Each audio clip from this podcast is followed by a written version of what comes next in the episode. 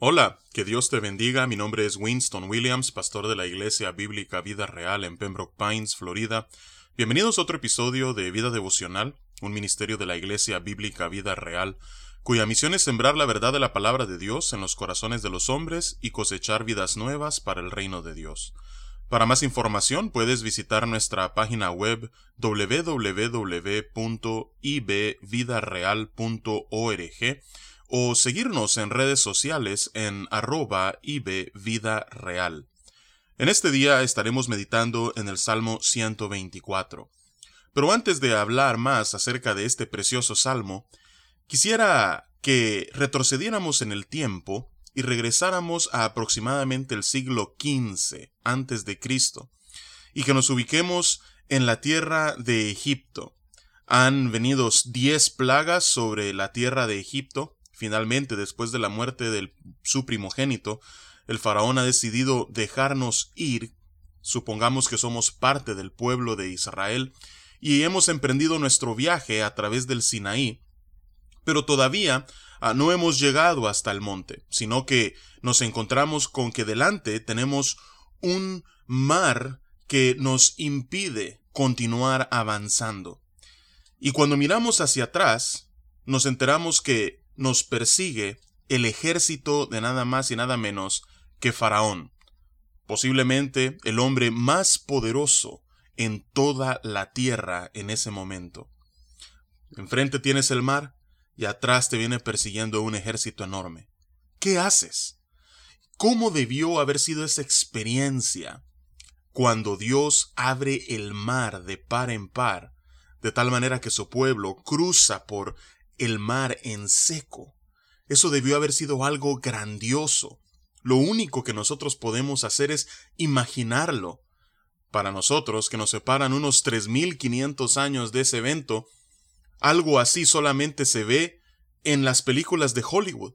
Pero lo cierto es de que ese acontecimiento no fue una obra cinematográfica de ficción, sino que fue un hecho real en un lugar real llamado el Mar Rojo.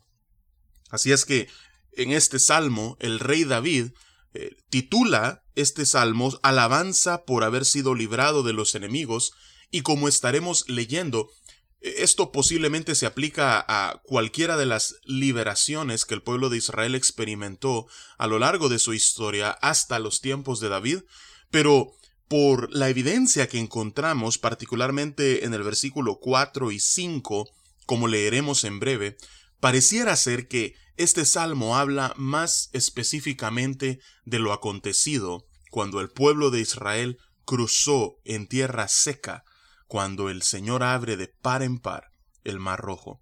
Así es que vamos a darle lectura a este salmo y vamos a meditar en las palabras de David. Dice la palabra de Dios. A no haber estado Jehová por nosotros, diga ahora Israel, a no haber estado Jehová por nosotros, cuando se levantaron contra nosotros los hombres, vivos nos habrían tragado entonces cuando se encendió su furor contra nosotros. Entonces nos habrían inundado las aguas, sobre nuestra alma hubiera pasado el torrente, hubieran entonces pasado sobre nuestra alma las aguas impetuosas. Bendito sea Jehová, que no nos dio por presa los dientes de ellos.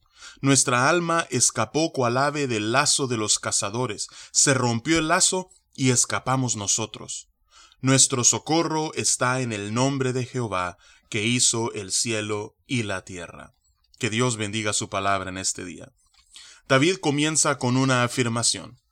Él está convencido que no, a no haber sido, sido por Jehová, estando por ellos, y anima al pueblo de Israel a que repita lo mismo, a no haber sido porque Jehová estuvo con ellos cuando se levantaron contra el pueblo los hombres, David concluye que si Dios no hubiera sido por ellos, vivos los habrían tragado entonces cuando se encendió su furor contra ellos.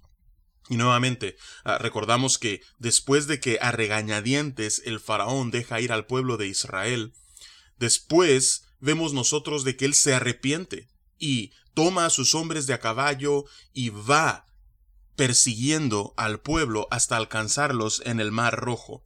Seguramente después de todo lo que había vivido el pueblo de Egipto, al sufrir las plagas que Dios había derramado sobre toda la tierra, el pueblo de Egipto estaba enfurecido, especialmente el corazón de Faraón. Solamente puedo imaginar después de ver la última plaga, en la cual su primogénito fallece. Así es que a ese es el furor al que se refiere David cuando dice que los persiguieron con un furor encendido contra ellos. Ahora, ¿qué es lo que ocurre? En ese momento, el pueblo de Israel se encuentra por estrecho. Atrás trae al ejército más poderoso, persiguiéndolo, buscando destruirlos, y adelante tienen un cuerpo de agua que no podía ser atravesado. ¿Qué hacen? Dice el versículo 4 y el versículo 5. Entonces nos habrían inundado las aguas. Sobre nuestra alma hubiera pasado el torrente, hubieran entonces pasado sobre nuestra alma las aguas impetuosas. Si no hubiese sido porque Dios abrió el mar de par en par y el pueblo de Israel pudo cruzar como por tierra seca, dice David, nuestro pueblo, nuestros antepasados, habrían fallecido en el mar. Entonces, a la luz de esta gran liberación que Dios obró aquel día, en el versículo 6, David levanta una alabanza al Señor y dice, bendito sea Jehová, que no nos dio por presa a los dientes de ellos. Aquí los compara con una bestia feroz que está buscando devorar a su presa, la presa siendo el pueblo de Israel, la bestia siendo Egipto.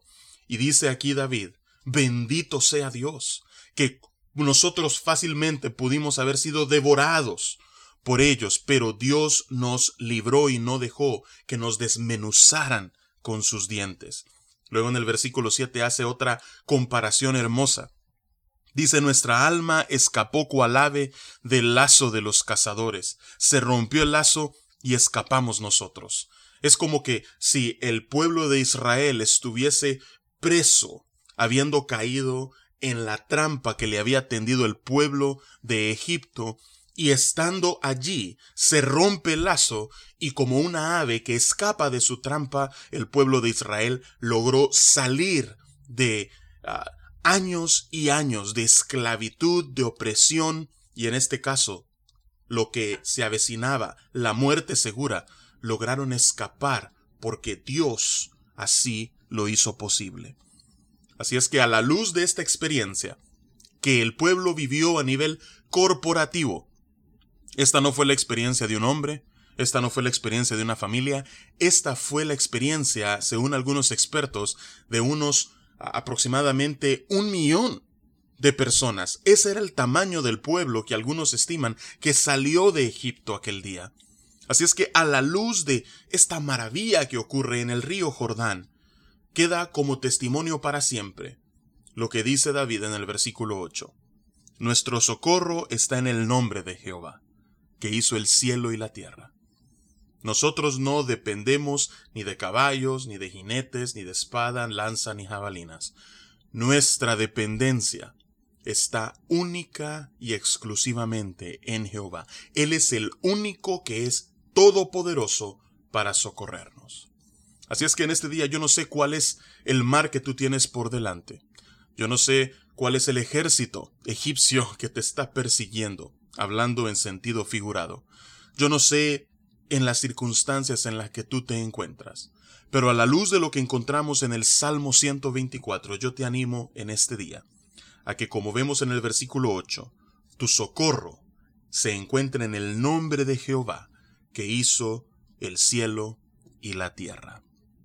Así es que con estas palabras me despido. Con el favor del Señor nos encontraremos el lunes que el Señor bendiga tu fin de semana.